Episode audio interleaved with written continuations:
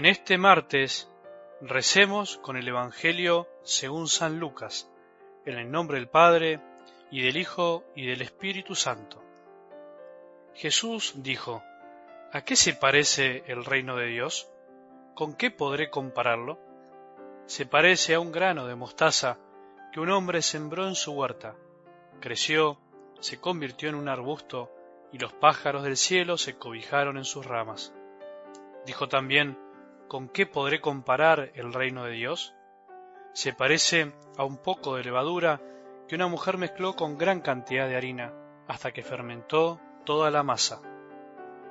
Palabra del Señor.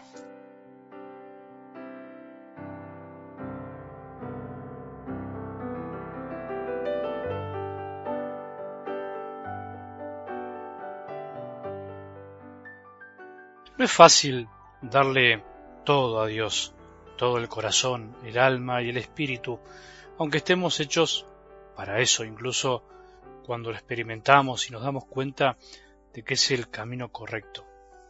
No dejamos de ser débiles, somos débiles, estamos rodeados de debilidad, somos pecadores también, aunque muchos no crean en eso. El mundo también está sumergido en pecados estructurales que corrompen todo lo que tocan. Sé que la palabra pecado no está muy de moda actualmente porque su abuso hizo que se pierda el uso, como se dice, pero el abuso no quita el uso, o por lo menos no debería. Es una realidad.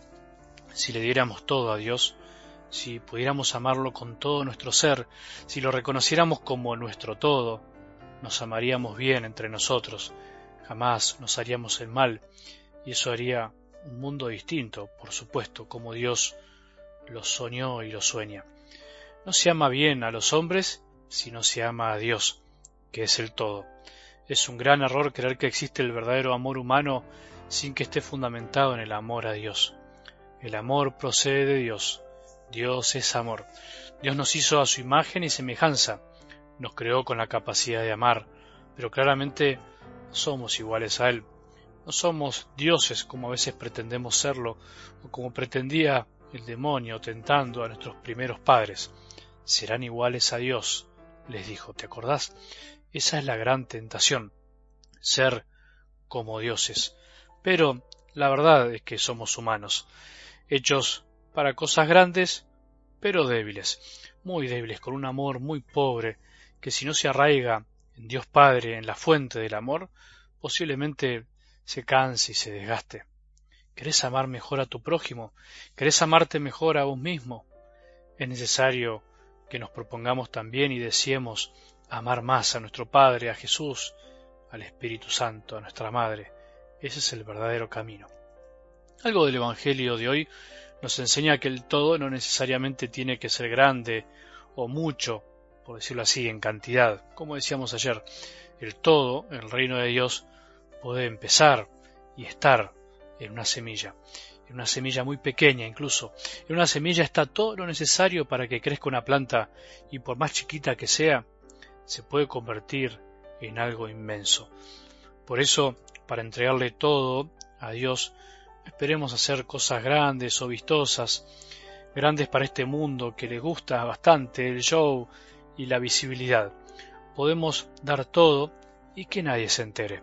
En realidad, lo lindo de esto es pensar que podemos dar todo en cada decisión y que eso no es como una cuenta matemática que se va acumulando para llegar a un número determinado. Menos mal que Dios no cuenta como nosotros. Si ayer no dimos todo, hoy podemos hacerlo. Si en la decisión anterior no lo hicimos, en la siguiente podemos intentarlo otra vez. Lo importante es querer dar todo, es saber que el reino de Dios es una relación de amor que se va construyendo día a día, que va creciendo en la medida que damos todo lo que podemos, aunque a veces parezca poco. El reino de los cielos, me animo a decir que es como el reino de la Y eh, mayúscula, de la letra que incluye y hace crecer. El reino de los cielos es el reinado de Dios en los corazones, en el tuyo y en el mío y en el de tantos millones de personas. El reino de los cielos existe desde que Dios se hizo hombre y habitó entre nosotros. Dios y hombre, humano y divino, muerto y resucitado.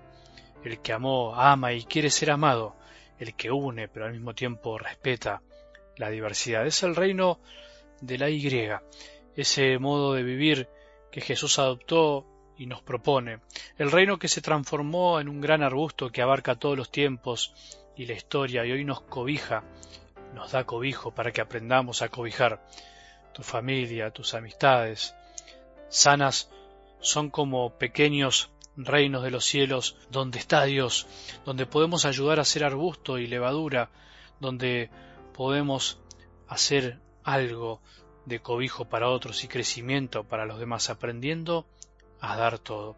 El reino de los cielos comienza en el corazón de cada uno de nosotros ahora, en este momento, no ayer o mañana, ahora. Acordate de la letra I, incluíla en tu diccionario, así como Jesús nos incluyó a todos en su corazón a través de su amor, porque el amor cobija y el amor hace fermentar la masa a corazón de aquellos que están abiertos al mensaje de amor de Jesús. Tu familia, ya lo sé, y la mía es chiquita, tu grupo de oración también, tu parroquia, tu movimiento, tu amistad, todo es chiquito en comparación con este gran universo. Todo es chiquito como el grano de mostaza y la acción que puede tener esta sociedad en nosotros es imperceptible como la levadura, pero ¿qué importa? Y si probamos a hacer crecer cada cosa dando a todo sin excluir y cobijando, solo hay crecimiento y fermentación cuando se cobija, cuando se incluye a los demás, cuando nos proponemos amar a Dios con todo nuestro corazón, alma y espíritu, confiando en que eso hará que amemos cada día a más personas, a cada persona que Dios nos haga cruzar de algún modo por el camino que tengamos un buen día y que la bendición de Dios, que es Padre misericordioso, Hijo y Espíritu Santo, descienda sobre nuestros corazones y permanezca para siempre.